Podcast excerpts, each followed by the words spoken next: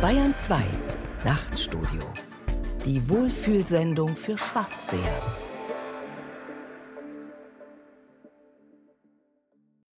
Ja, wie war das jetzt nochmal? Naja, die Sache war die, ich war krank. Also jetzt nichts Ernsthaftes, aber so Erkältung, Halsschmerzen, Angina. Und das ging monatelang nicht weg. Also das war einfach Wahnsinn. Also ich dachte einfach, das hört nie wieder auf. Und ich glaube, vier Monate war ich zu diesem Zeitpunkt. Vier Monate? War ich erkältet. Vier Monate die Never-Ending Erkältung. Und ich hatte, glaube ich, alle Serien geschaut, die es gibt zu diesem Zeitpunkt. Oh das war so vor drei Jahren. Also ich hatte wirklich alles gesehen.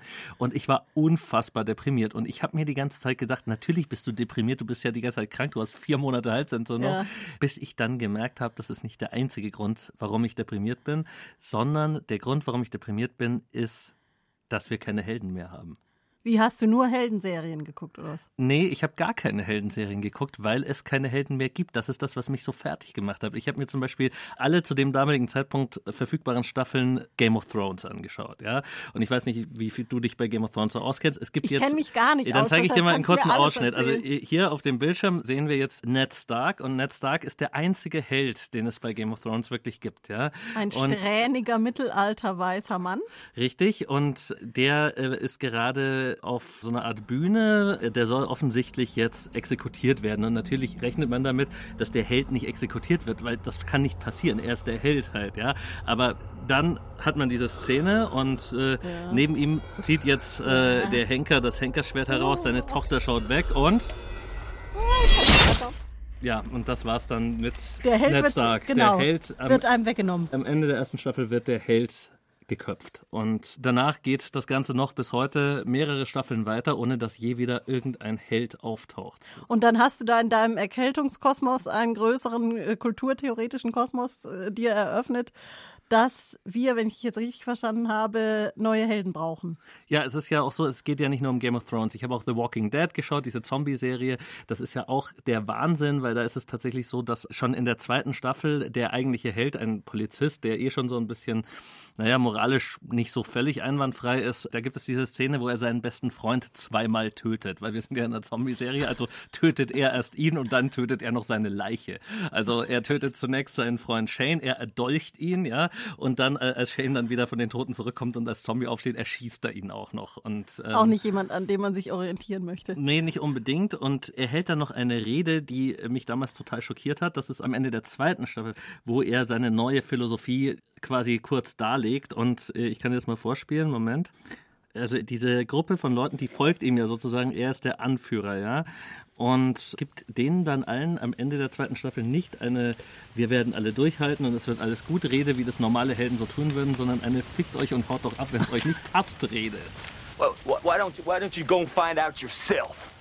Send me a postcard. Go on, there's the door. You can do better. Let's see how far you get. This isn't a democracy anymore. Ooh. Ja, this isn't a democracy anymore. Also er sagt quasi, ihr könnt euch weiter von mir beschützen lassen, aber dann müsst ihr auch alle machen, was ich sage. Also er schwingt sich zum Diktator über seine Gruppe auf. Also bei aller Liebe, aber das ist kein Held. Wann hat dieser Heldenniedergang seinen Höhepunkt für dich erreicht?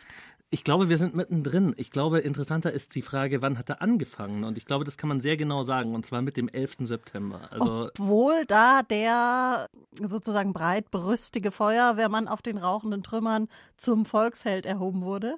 Stimmt, du hast eigentlich recht. Es ist nicht mit dem 11. September, es ist mit der amerikanischen Reaktion auf den 11. September. Denn auf einmal geht man in den Irak, obwohl man da wirklich nicht viel zu suchen hat und schon gar nichts zu finden und schon gar keine Massenvernichtungswaffen. Und auf einmal ist man nicht mehr die Guten. Man ist auch die Bösen für sehr viele Teile der Weltbevölkerung und man ist sich sehr unsicher als Amerikaner über sein eigenes Image. Und ich glaube, das reflektiert sich ganz massiv in diesen Geschichten. Wo früher amerikanische Helden waren, sind sie jetzt Zweifler und moralisch graue Figuren. Und das ist ja nicht schlecht per se. Das bildet ja irgendwo die Realität mehr ab, als es das amerikanische Heldentum getan hat. Aber wenn ich krank bin und seit vier Monaten Fieber habe und meine Mandeln wehtun und ich kaum noch sprechen kann, dann will ich keine moralische Ambiguität. Dann möchte ich etwas, was meine Laune verbessert, dann möchte ich etwas, was mich hochzieht, dann möchte ich einen Helden, der mich ein bisschen rauszieht, der mich in seine Fantasiewelt des gelebten Heldentums mitnehmen kann und ja, der mir hilft. Wildes Denken. Zugeritten und moderiert von Johanna Ortmann. Ich rekapituliere. 2000 Jahre abendländische Heldengeschichte im Arsch wegen der Amerikaner bzw. ihrer Reaktion auf 9-11. Ja. Das kann nicht sein. Und deshalb herzlich willkommen zum super wilden Denken. Wir machen uns in der nächsten Stunde auf die Suche nach neuen, unerhörten Superhelden. Und zwar mit Klaus Uhrig, den Sie hier schon die ganze Zeit hören, dem BR-Heldenexperten und, by the way, deutschen Vizemeister im Filme nacherzählen und mit Joanna Ortmann, die Leiterin der neu geschaffenen Abteilung hier im Haus BR Hero. BR Hero. Kann man auch so sagen auf gut Deutsch. Starten wir mitten im normalen Leben. Da erscheinen nämlich Helden an Orten und in Situationen, wo man ganz und gar nicht mit ihnen rechnet. Me, myself, me, myself and Matzko.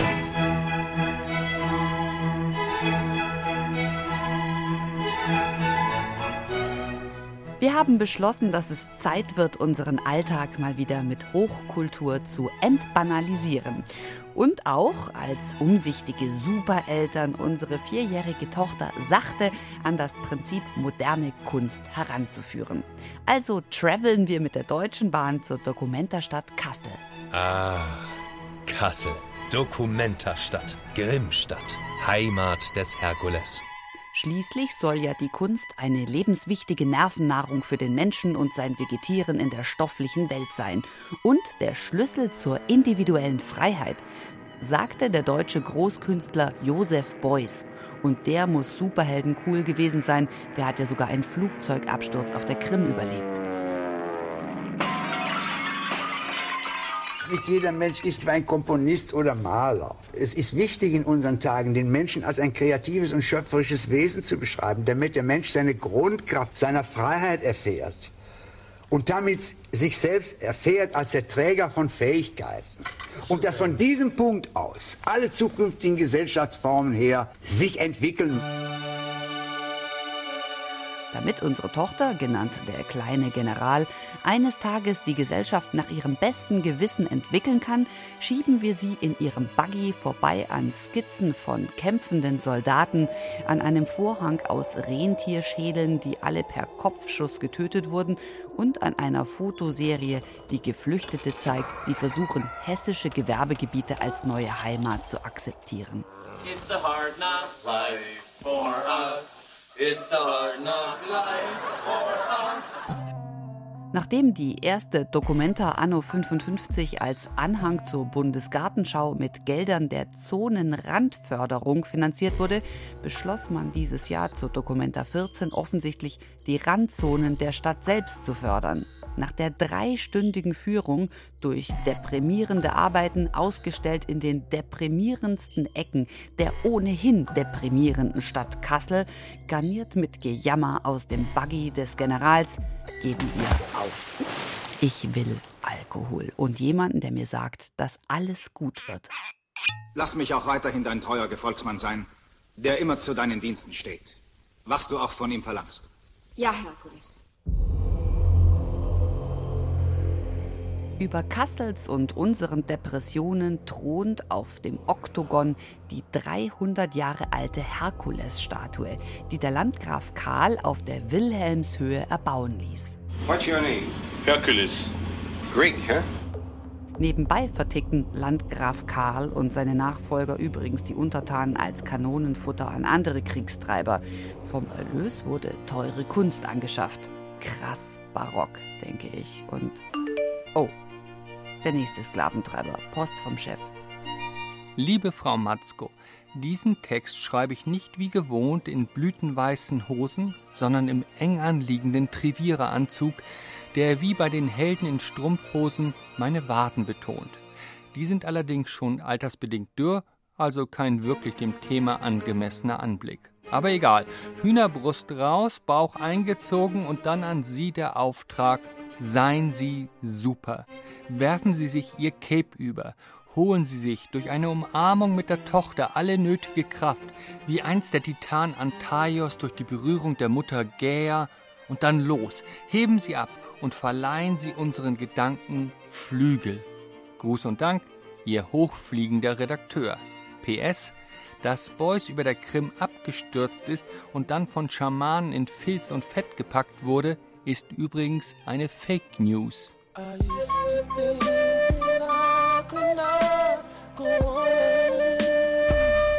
Ja, ja, immer alles besser wissen der Herr Superredakteur aber mir mit Flügeln und Hochfliegen kommen. Der Chef ist offensichtlich noch immer der irrigen Annahme, dass alles Gute von denen da oben kommt. Nur von oben herab, aus dem zwölften Stock des BR-Hochhauses, hat man den Überblick über das Große und Ganze und den fettigen Filz namens Bayern. Und was macht das Fußvolk? Es starrt nach unten auf sein Smartphone. So wie ich auch gerade. Sag mal, hast du eigentlich mein Superheldenkostüm gesehen? Und wo ist eigentlich der kleine General? Der heute eher Kraft raubt als schenkt, denke ich. Und sehe erstmal nur ihren nackten Hintern über dem Teich schweben. Mein Mann wässert ihr gerade vor Schloss Wilhelmshöhe die mit Kaka verschmierte Rückseite. Eine Heldentat, oder, Chef? Antaios, der Titan, ist übrigens von Herkules besiegt worden. Herkules hat ihn nämlich in die Höhe gehoben, weg von Mutter Erde Gaia. Und ohne Bodenhaftung war die Titanpower sofort flöten. Das passiert, wenn man die Bodenhaftung verliert. Herkules schaut beim Popoputzen von oben herab zu. Was dem wohl so durch den Kopf geht da oben nach 300 Jahren. I've been here thousands of years. I am tired of the same old faces. The same old things. Same old faces hat Hercules übrigens auch die letzten 300 Jahre gehabt. Krieg, Vertreibung, Flucht, absolutistische Herrschaftsansprüche hatte er auch bei Landgraf Karl, bei Wilhelm, bei Adolf und jetzt auch wieder mit Erdogan, Trump und Putin. Alle Typen wollten auch ganz oben sein. Aber Obacht, Hochmut kommt vor dem Fall. Das Problem ist, dass sie uns alle haben fallen lassen und den Rest der Welt six feet under geschickt haben. Eine Welt voller Widersprüche. The rest ist Grauzone. Vielleicht schlittern wir ja auch gerade in ein neobarockes Zeitalter. Don't they ever get tired of these ridiculous stories? Unserem kleinen General scheint die absolutistische Architektur gut zu gefallen. Der Hintern ist wieder sauber und sie wieder bei bester Laune. Meinem Mann steht der Schweiß auf der Stirn. Erst Hochkultur, dann volle Hose. Und das bei 40 Grad. Willkommen, edler Held. Willkommen in meinem Haus. Warum siehst du mich so an? Du siehst aus, als kämst du direkt aus dem Reich der Schatten. Schau ihn dir an, Hercules. Who gave him permission to pretend to be Hercules? Mein Mann. Ein Mann mit Bodenhaftung.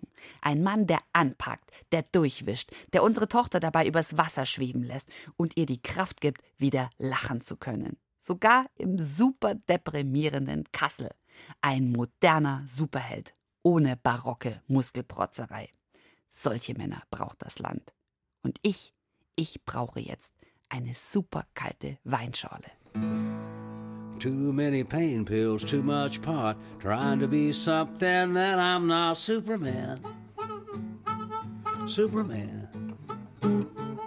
Trying to do more than I can, got a little out of hand, I ain't Superman. Know what I'm talking about? I blew my throat and I blew my toe. I wound up sipping on soup de jour. I wasn't Superman. Oh no, I wasn't Superman. I'm trying to do more than I can. I got a little out of hand. I wasn't Superman. I hear you. Nicky, play wild.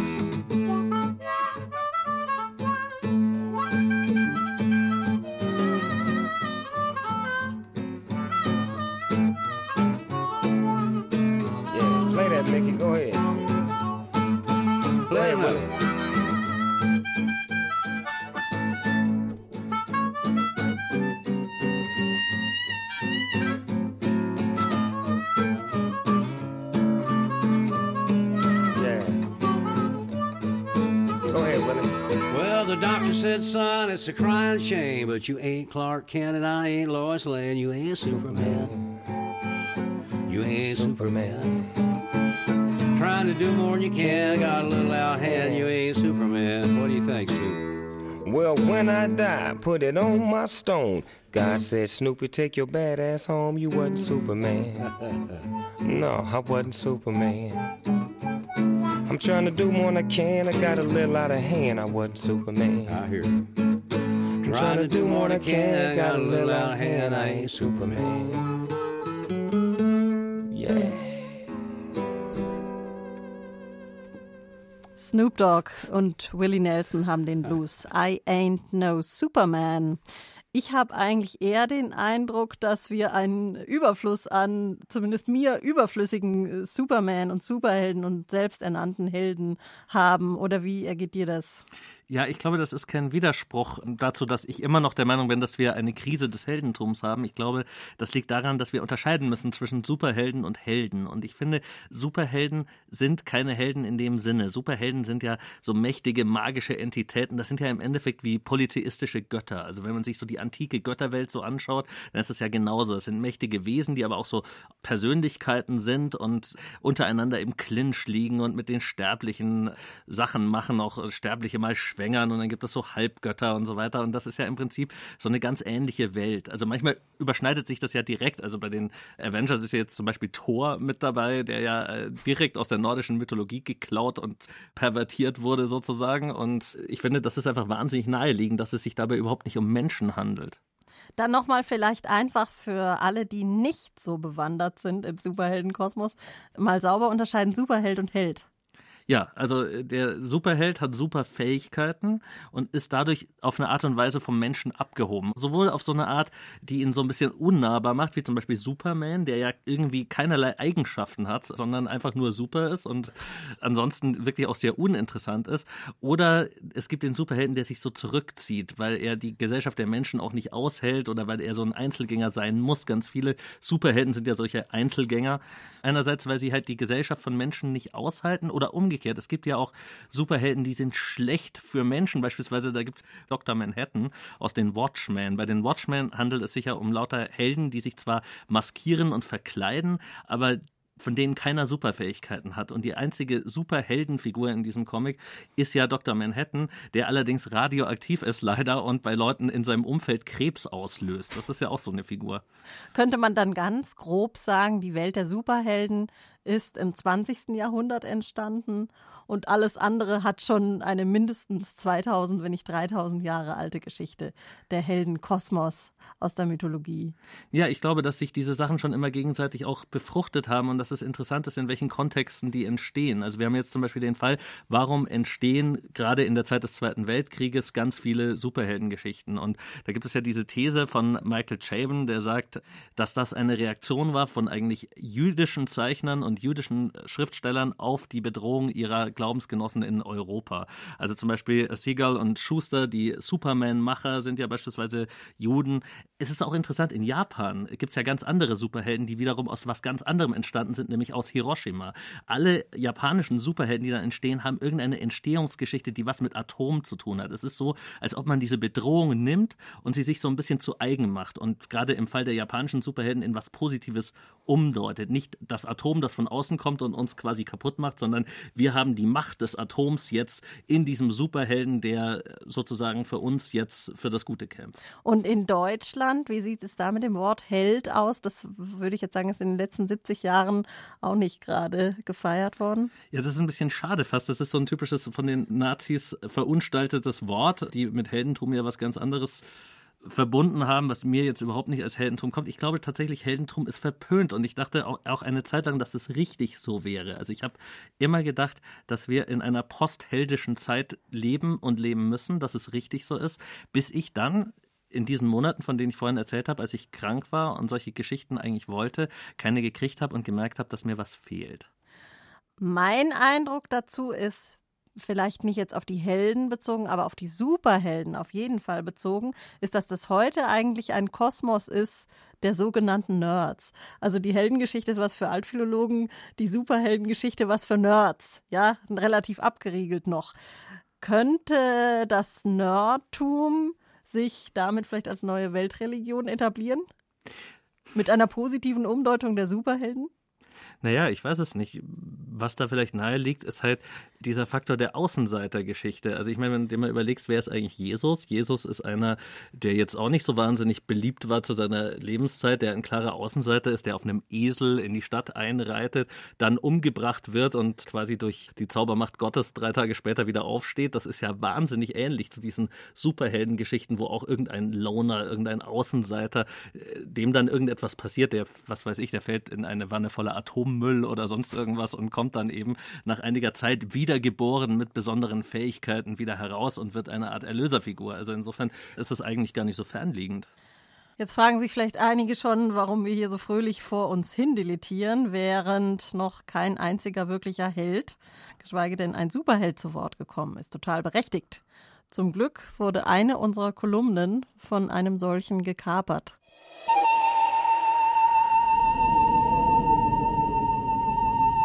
Zeingeist. It's a bird. It's a plane. It's a sign. No, it's Superman. Superman. Wie wir alle wissen, ein Pleonasmus, ein weißer Schimmel also. Mann und Super gehören einfach zusammen. Und nirgends eine verwundbare Stelle, nirgends Kryptonit, dieser interstellare Weichmacher, der aus dem Mann aus Stahl wieder einen brillentragenden Angestellten macht, den die scharfe Louis Lane noch nicht einmal für Casual Sex in Erwägung zieht. Apropos Frauen.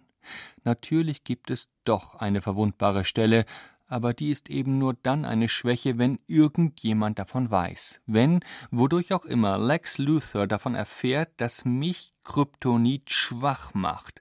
Mein Superfeind, weil ich einmal den Rauch in seinem Labor weggepustet habe. Mein Gott, ich hatte halt gedacht, da brennt es. Und dann muss irgendwas umgefallen sein. Jedenfalls kam der schreiend aus dem Labor, weil ihm alle Haare ausgefallen waren. Nicht nur bei Kriegen gibt es Kollateralschäden, auch beim Einsatz von Superpuste. Aber wie gesagt, schwach bist du nur, wenn einer davon weiß. Und wer will alles von dir wissen? Die Frauen natürlich. Vorbei mit der Geheimexistenz, dem abends mit dem Kumpels um die Ecken ziehen und schauen, wer mehr böse verprügelt.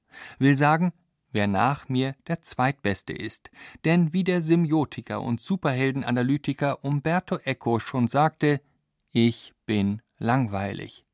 Natürlich bin ich nicht langweilig, aber steht halt fest, am Ende gewinne ich, und zugegebenermaßen für alle anderen ist das schon etwas langweilig. Und scheiße ey, wer kann schon russische Interkontinentalraketen abfangen und sogar überleben, wenn so'n Ding hochgeht, direkt vor einem?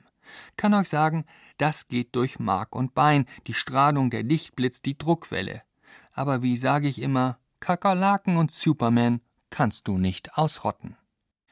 Nervig sind nur die Weltverbesserer, die einem vorhalten, ein Büttel des US-Imperialismus zu sein. Okay, auch ich fand, Ronald Reagan ist nicht unbedingt der beste Präsident, und der Atomkrieg, den er nicht verhindern wollte, war keine Lappalie, Zusammenbruch der Kommunikation, atomarer Winter und so, aber wenigstens haben wir ihn dank mir gewonnen. Denn bei den Kommunisten gibt es nun mal keine Supermänner, die gibt es nur im Kapitalismus. Und immerhin war es nicht Nixon, da hätte ich Bauchschmerzen gehabt, und er wäre auch nicht wiedergewählt worden, wenn nicht Dr. Manhattan dem Vietcong besser als jedes Flächenbombardement gezeigt hätte, ihr könnt euch noch so tief eingraben, ich töte euch trotzdem. Und jetzt hat er sich auf den Mars zurückgezogen, das Weichei. Sich von den Watchmen getrennt, klar, so Gruppengeschichten sind schwierig, Palavern, Absprechen und so Mädchenkram und plant ein neues, ein besseres Universum, ganz ohne Politik und Gruppenzwang. Mein Gott, auf dem Mars leben, nur weil Nixon die Verfassung außer Kraft setzen und Präsident auf Lebenszeit werden wollte. Aber wie sage ich immer, shit happens. Männer müssen auch zu ihren Fehlern stehen. Und Reagan war irgendwann tot, die Missernten vorbei, das Klima beruhigte sich und jetzt haben wir Donald Trump. Der lädt mich zwar nicht zu sich ein, weil ich von einem anderen Planeten komme, aber ohne mich kriegt er auch keine Mauer gebaut. Also abwarten und sich von den Frauen fernhalten. Weil, habe ich mal so in einem komischen deutschen Film gesehen, mit dem Lesen habe ich's nicht so.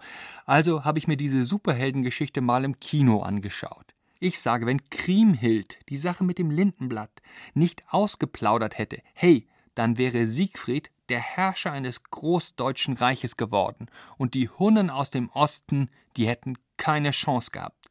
Naja, lang her, aber es kann halt nur einen Superman geben, der alles durchblickt. Muss jetzt auch langsam los und die grüne Laterne aufbauen der hat eine Superkrise, nur weil dem ein alter Schwarzer gesagt hat, warum er nicht wirklich etwas ändert, warum er auf dem Planeten denen mit blauer Haut hilft und woanders denen mit orangener Haut. Aber was, fragte der alte Zausel, was ist mit denen mit schwarzer Haut? Mein Gott, das soll er halt nicht so an sich ranlassen. Erstmal verkloppen wir eine Straßengang und dann geht es ihm bestimmt besser. Wie sage ich doch immer, so viel Scheiße wir auch wegmachen, die Menschen machen immer neue.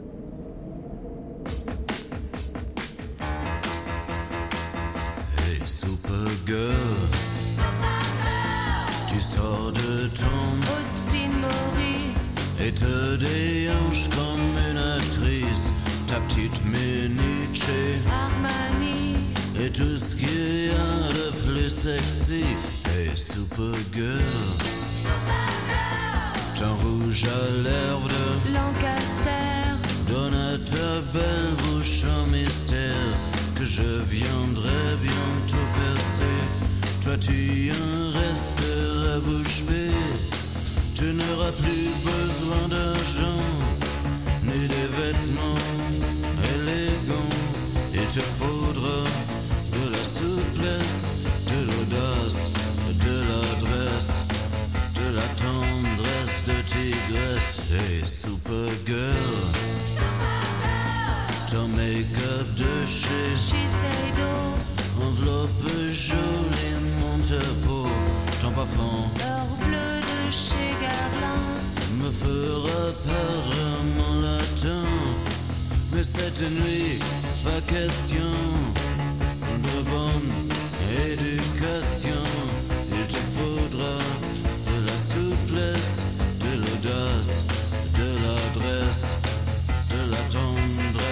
Douglas.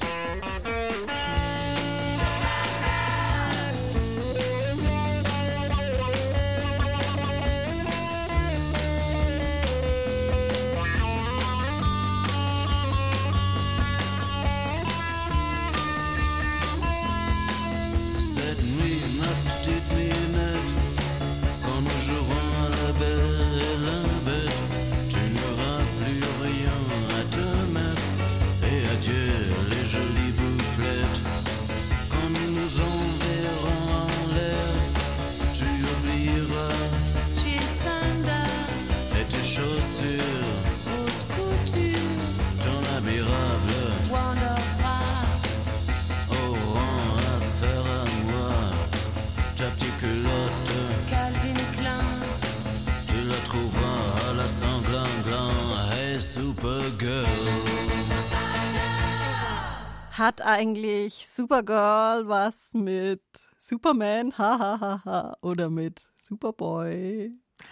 Also ich dachte immer, korrigiere mich, wenn ich falsch liege, dass äh, Ja, ich Supergirl seine Schwester ist. Aber das ist ja so in Zeiten von Game of Thrones keinerlei Hinderungsgrund mehr. Also ich weiß es nicht. Ich muss heute leider sagen, wir sind so weit im Bereich der moralischen Ambiguität und der absoluten, äh, wie soll man sagen, dieser überbordenden Game of Thrones Haftigkeit unserer Popkultur, dass es durchaus sein kann, dass sie Geschwister sind und trotzdem was miteinander haben. Was leider auch in diesen Zeiten auffällt ist und auch in dieser Sendung, unsere Helden sind weiß, mittelalt, männlich. Ja, das. Superheldinnen und Heldinnen sind rar. Ja, und immer wenn es dann jemanden gibt, gibt es den totalen Shitstorm. Das ist ja das Allerbeste. Also wenn die Ghostbusters auf einmal Ghostbusterinnen sind, das sind noch nicht mal Superhelden, sondern normale Heldinnen. Oder wenn es dann irgendwelche weiblichen Superheldinnen gibt, dann gibt es natürlich gleich einen riesen Shitstorm von der männlichen weißen Nerd-Community. Aber es gibt natürlich erste Ansätze, die sind so ein bisschen mittelokay. Aber äh, es gibt jetzt Luke Cage, das ist ein relativ cooler schwarzer Superheld, der das auch so sehr vor sich herträgt, aber der Die ist quasi der, Peer Group, ja. ja, der völlige Quotenschwarze natürlich irgendwo auch dadurch, dass er immer dieses Schwarzsein so völlig vor sich herträgt halt, ja. Also das ist so ein bisschen ein Ding und ansonsten, ja, frauentechnisch ist es ein bisschen schwierig, gell? Frauentechnisch schwierig, Schwarze schwierig, die arabische Welt überblicken wir wahrscheinlich nicht. Das die würde mich mal interessieren. Gibt es, gibt es, gibt es arabische Superhelden? Ich, ich glaube, es gibt arabische Sicherheit. Superhelden. Die kennen wir nicht. Das müssten wir vielleicht mal unsere Hausaufgaben machen bis äh, zur nächsten Sendung und die arabische Superheldenwelt kennenlernen. Bleiben wir also beim Helden. Du hast Forderungen. Ja, mir geht es ja darum, abseits von den Superhelden, dass wir ein anderes Heldentum brauchen, was wir nicht mehr haben, weil in Serien beispielsweise oder Filmen, wo es keine Superhelden gibt, sondern normale Helden normalerweise gäbe, es auch die nicht mehr gibt, weil Heldentum scheinbar zu langweilig ist und zu eindimensional und nicht mehr in unsere Zeit passt. Und genau das finde ich aber überhaupt nicht. Ich finde, wir sollten wieder Helden haben und es gibt finde ich, eine Zeit, die gar nicht so lange her ist, wo wir diese Helden hatten. Und das sind die späten 80er und frühen 90er Jahre, wo es vor allem im Science-Fiction-Kosmos noch so richtige Helden gab. Und das ist der Typus Held, der mir gefällt, ist beispielsweise Captain Picard. Also das ist quasi mein großes Idol. Und das liegt daran, dass er so ein wahnsinnig moralischer Held ist. Also Captain Picard gewinnt nicht obwohl er das Richtige tut, sondern weil er das Richtige tut. Und das finde ich Wahnsinn. So könnte man heute diese Geschichten scheinbar nicht mehr erzählen. Also in Game of Thrones gibt es nur einen, der das Richtige tut und der verliert in der neunten Folge bereits seinen Kopf und danach kommt kein anderer mehr. Aber Captain Picard schafft es sieben Staffeln lang, das Richtige zu tun und damit durchzukommen. Und das fand ich großartig. Und wo du gerade so die Diversity-Kiste angesprochen hast, nach ihm kommt ein schwarzer Captain, der auch alles richtig macht und damit durchkommt. Und dann kommt auch noch eine Frau, Captain Janeway bei Voyager. Ja. Star Trek Voyager. Und da übrigens, da wollte ich dir noch eine Geschichte erzählen, weil die finde ich großartig. Und zwar in der letzten Folge von Star Trek Voyager kommt Captain Janeway, 20 Jahre gealtert und zynisch geworden, aus der Zukunft zurück und trifft ihr früheres Ich und will die überreden, mit Technologie, die sie aus der Zukunft zurückgebracht hat, die Zeit zu verändern und quasi ihre Crew, die sind ja so verloren am anderen Ende des Universums, wieder nach Hause zu bringen. Und die jüngere Janeway ist aber noch nicht zynisch und die ist noch jung und idealistisch und die lässt sich von ihrer 20 Jahre älteren Inkarnation überhaupt nichts erzählen, sondern beschließt dann, dass sie die von ihrem älteren alter Ego sozusagen mitgebrachte Supertechnologie aus der Zukunft nicht benutzt, um einfach nach Hause zu fliegen, sondern um den entscheidenden Schlag gegen die Feinde der Menschheit, die Borg, solche mechanisch-menschlichen Mischwesen zu schlagen und deren Infrastruktur so zu zerstören, dass sie auf Jahrzehnte hinweg keine Gefahr mehr für die Menschheit sind. Das heißt, im Endeffekt, die alte, zynisch gewordene Janeway wird von ihrer jüngeren, noch idealistischeren Version nochmal überzeugt. Und das finde ich einen wahnsinnigen Moment. Und die Forderung, die sich daraus ableiten würde? Also die Forderung ist natürlich ganz klar, wir brauchen einen Helden, der vernünftig ist, mutig ist und moralisch ist. Und weil er alle diese Eigenschaften hat, die Vernunft, den Mut und die Moral, gewinnt. Deswegen und nicht trotzdem. Aber was hat Captain Janeway dann eigentlich so zynisch werden lassen? War es das Sein oder war es die Zeit? Palzers Papierflieger. Nachrichten aus dem Elfenbeinturm. Na, aus Syrakus zurück? Mit diesen Worten soll der Altphilologe Wolfgang Schadewald den Kollegen Martin Heidegger Ende Februar 1934 zur Rückkehr in den Kreis der seinesgleichen beglückwünscht haben, nach dessen desaströsem Ausflug in die Politik. Heidegger hatte am 21. April 1933 das Rektorat der Freiburger Universität angetreten, dieses aber aus Enttäuschung darüber, dass er von den Nazis in seinen Augen nicht genug wertgeschätzt wurde, bald wieder niedergelegt. Der Philosoph war ja der Überzeugung gewesen, den Führer führen zu können, was sich aber schon nach weniger als einem Jahr als frommer Glaube herausstellte, als gemeine Enttäuschung. Schadewalds bissiger Kommentar zu Heideggers Wiedereintritt in die Normalität mit gesenktem Haupt spielt auf Platon an, der um 350 vor Christus dreimal von Athen nach Sizilien aufbrach, jedes Mal in der trügerischen Hoffnung, den Tyrannen Dionysos beraten und Kraft einer Prise Weisheit etwas milder stimmen zu können.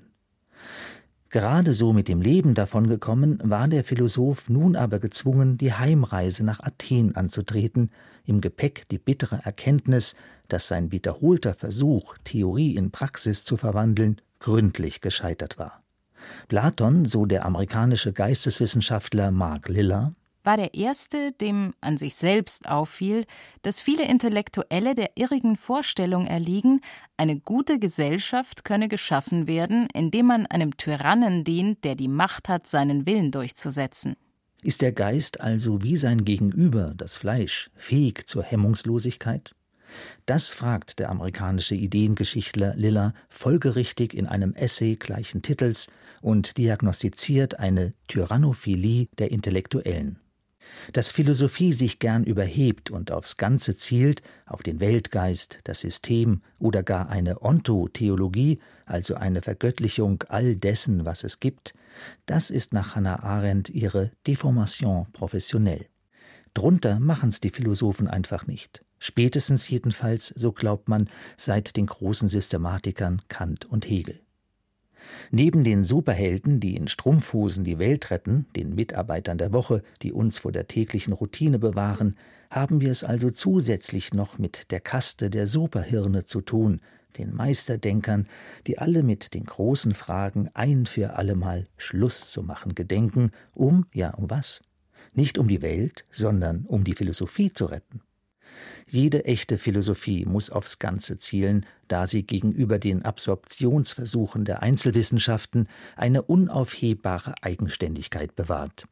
Diese Eigenständigkeit besteht gerade in der Aufhebung bzw. Synthese der je nur beschränkt gültigen Standpunkte.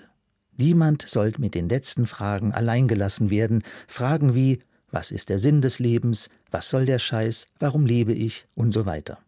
Umgekehrt bedeutete der Verzicht auf Letztbegründung nämlich, dass Philosophie die ihr eigentümliche Beunruhigung nicht mehr ernst nehme.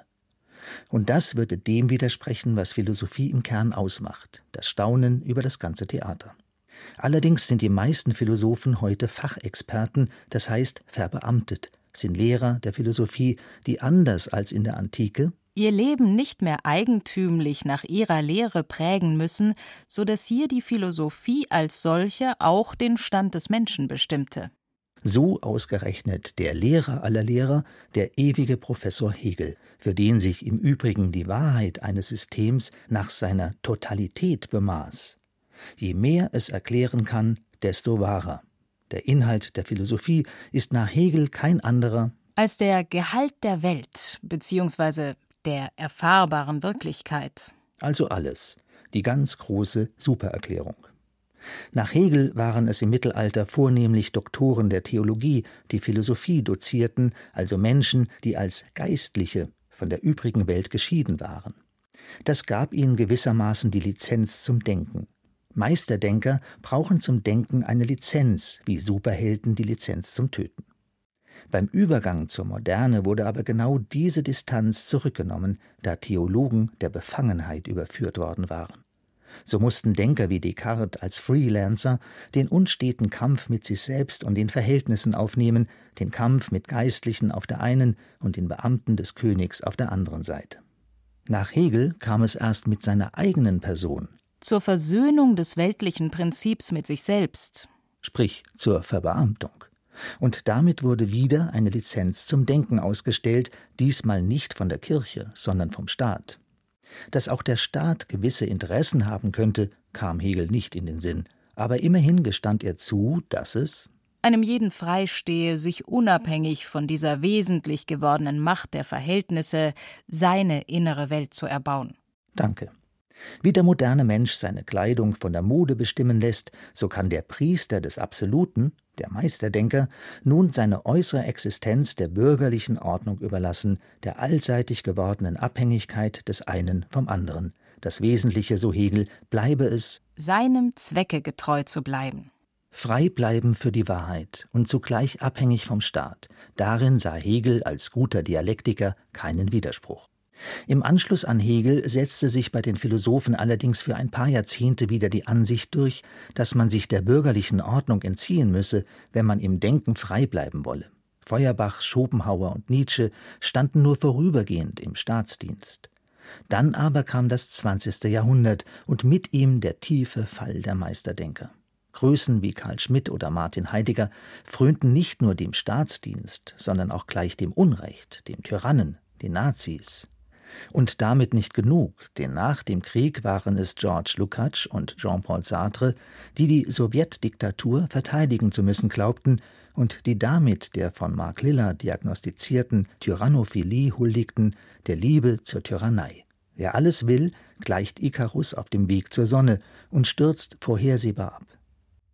Von diesem Sturz hat sich die Philosophie nicht mehr wirklich erholt, denn seitdem ist sie im großen Ganzen verbeamtet, das heißt an die Leine gelegt. Aber Meisterschaft ist ohne Leidenschaft nicht zu haben, und Leidenschaft und Beamtentum schließen einander in aller Regel aus. Hannah Arendt gibt in ihrem Essay Menschen in finsterer Zeit von 1969 Folgendes zu bedenken. Wir sind so an die alten Entgegensetzungen von Vernunft und Leidenschaft, von Geist und Leben gewöhnt, dass uns die Vorstellung von einem leidenschaftlichen Denken, in dem Denken und Lebendigsein eins werden, einigermaßen befremdet. In ihrer unvollendeten Arbeit vom Leben des Geistes geht die Philosophin der Frage nach, an der alle Superhelden zu knabbern haben, der Frage nach der Verwundbarkeit. Bei Superman ist es das grüne Kryptonit, das ihm die Kräfte raubt. Bei Siegfried im Nibelungenlied ist es das Lindenblatt, das ihm beim Bad im Drachenblut zwischen die Schulterblätter fiel.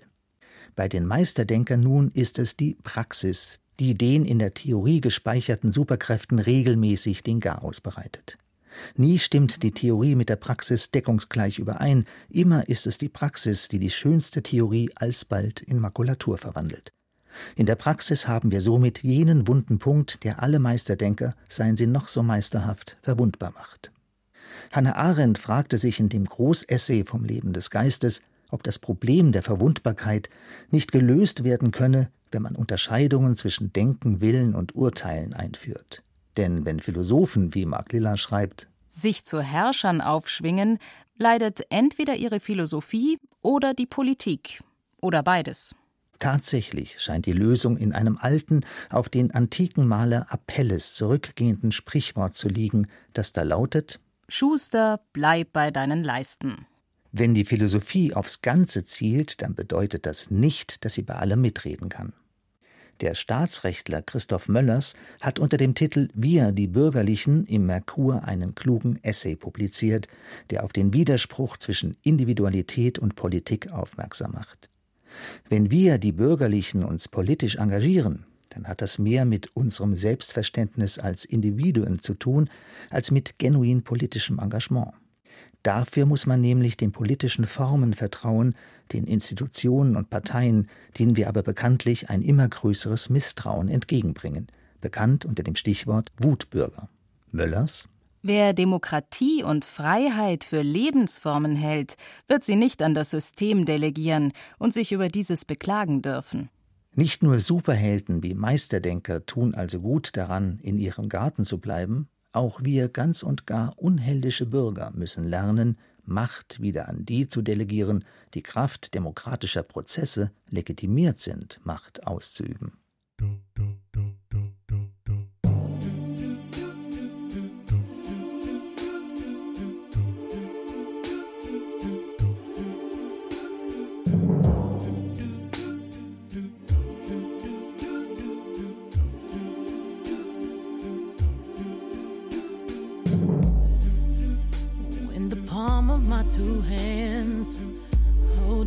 that feels different from when your hands are in mine.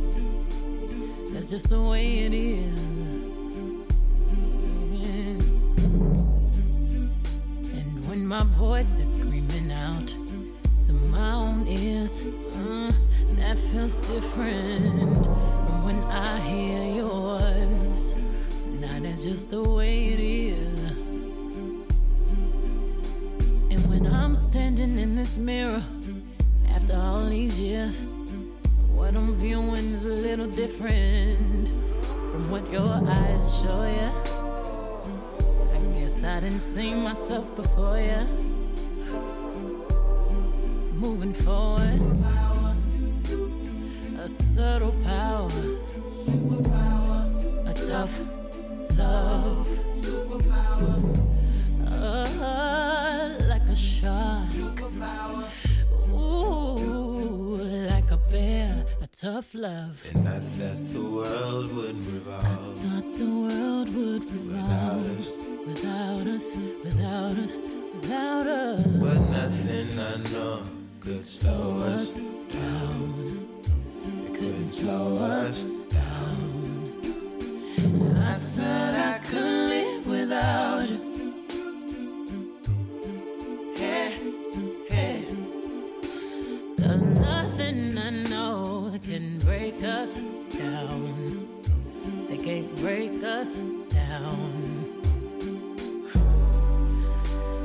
Just like you, I can't be scared. And just like you, I hope I'm spared.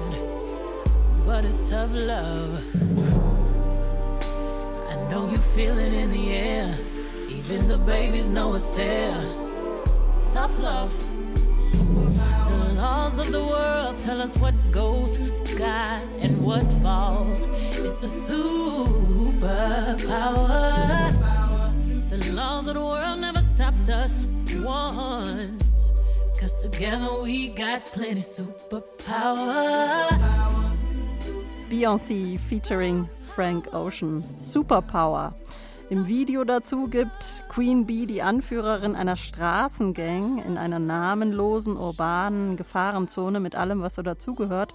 Mit Feuer, Fackeln, umgestürzten brennenden Autos und Mülltonnen, mit jeder Menge Schrott. Und sie mittendrin in einem sexy Kampfdress in Begleitung durchtrainierter Mitdemonstranten, für oder gegen was auch immer. Super powerful auf jeden Fall, aber nicht gerade Everyday Life Heroism. Die Momente des normal realen Heldentums sehen dagegen meist ziemlich banal aus. David von Westfalen. Erziehung ist Kampf. Darum muss ich stark sein. Jeden Morgen nach dem Aufstehen schließe ich die Badezimmertür, sehe in den Spiegel und sage mir, du bist ein Vater. Du bist stark. Lass dich nicht unterkriegen. Ich ziehe meine Rüstung an und atme nochmal tief durch, bevor ich mich stelle. Ein Vater muss stark sein. Ich weiß, wenige Dinge können ein Kind so verstören, wie wenn sie den eigenen Vater einmal als wirklich schwach erleben. Ich habe einen fünfjährigen Sohn, guter Himmel, ich muss mein Gesicht wahren, niemals auf die Nase fallen. Ich müsste David, guck mal. ein dickes Auto haben, Pistolen, mich niemals aus der Ruhe bringen lassen. Ich sollte trainieren. Muskelaufbau für den Kampf. Ich muss stark sein.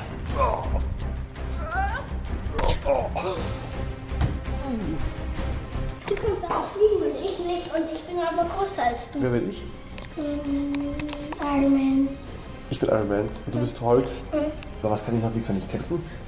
Kämpfen, du hast so eine Hand, die kann so Laser machen und ein Auge, das kann Laser machen.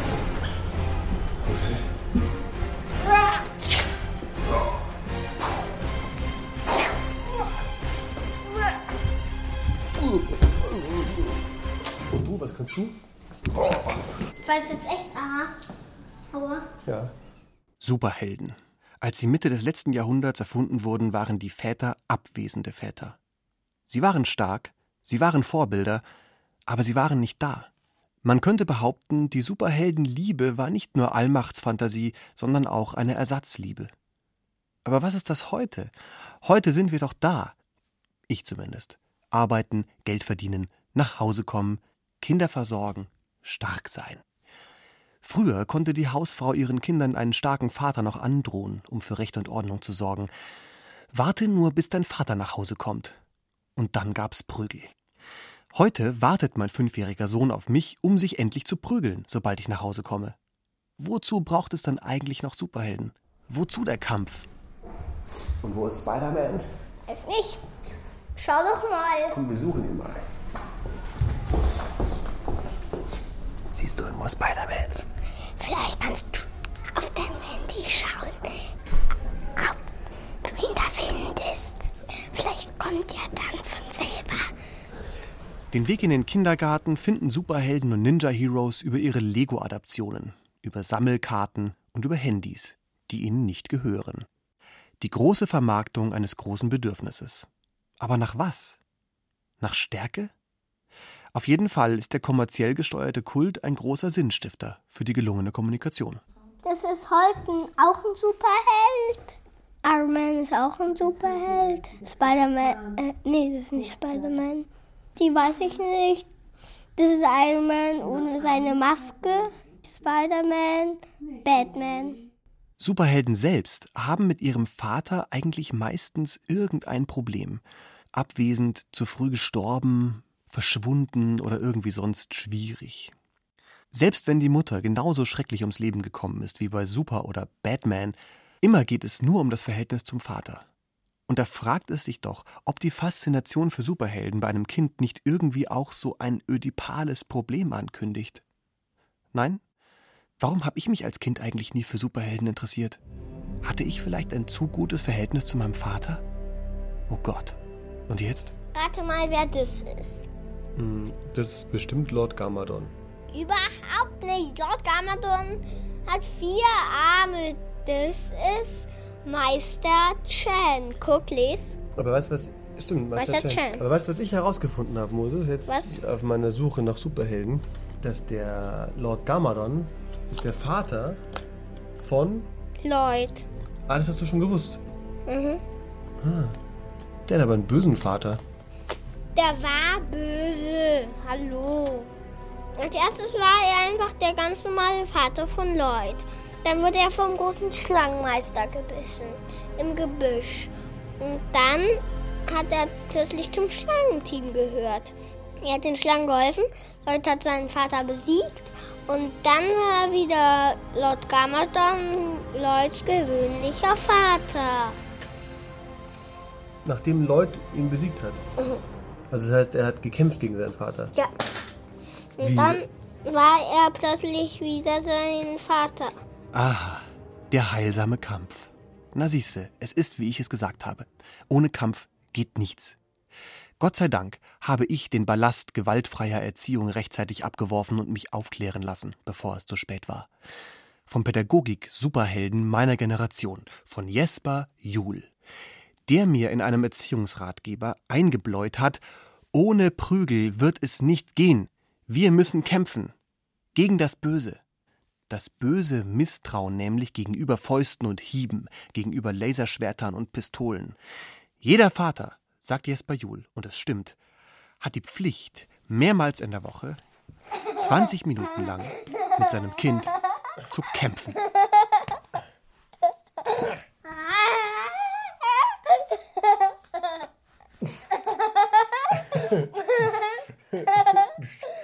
Au! Ah. Ah. Ah. Ich da, wieso machst du so Geräusche, dass es dir gut tut?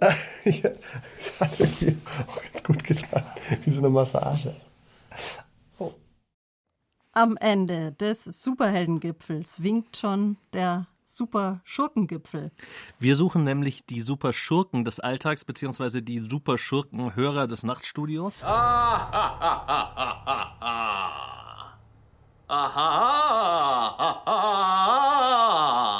Es winkt eine Einladung zu uns ins Studio. Wirklich zu uns ins Studio. Und zwar im Dezember, wenn wildes Denken zur dunklen Seite der Macht wechselt. Denn was wären wir ohne unsere Widersacher? But the question of justice has concerned me greatly of late. Wir haben dazu extra einen Preis ausgelobt, den Cersei Lannister Mies- und Fies-Preis. Hauptgewinn, die Weltherrschaft. Zweiter Preis, der Norden. Dritter Preis, die feindliche Übernahme des Nachtstudios. Garantiert. Wenn schon Hybris, dann wildes Denken. Schicken Sie uns Ihre aussagekräftige Bewerbung und zwar an BR Nachtstudio 80 300 München. Mit der Post, weil Superschurken sind noch so ein bisschen in den 50ern stecken geblieben. Ich sag's nochmal, BR Nachtstudio 80 300 München. Ernten Sie also mit uns die Früchte unserer bösen Tat. Einsendeschluss ist der 31. Oktober. And what again, my lord? I was unarmed, unarmored, and surrounded by Lannister swords. When you look at me, do you see a hero? Auch wieder dabei dann natürlich der BR Schurkenexperte Klaus Uhrig. Allerletzte Frage, warum landet man am Schluss doch immer bei den Superschurken? Ja, weil wenn der Held in der Krise ist, und dass er das ist, haben wir, glaube ich, jetzt letztgültig bewiesen im Laufe dieser Stunde, da hat der Schurke Oberwasser.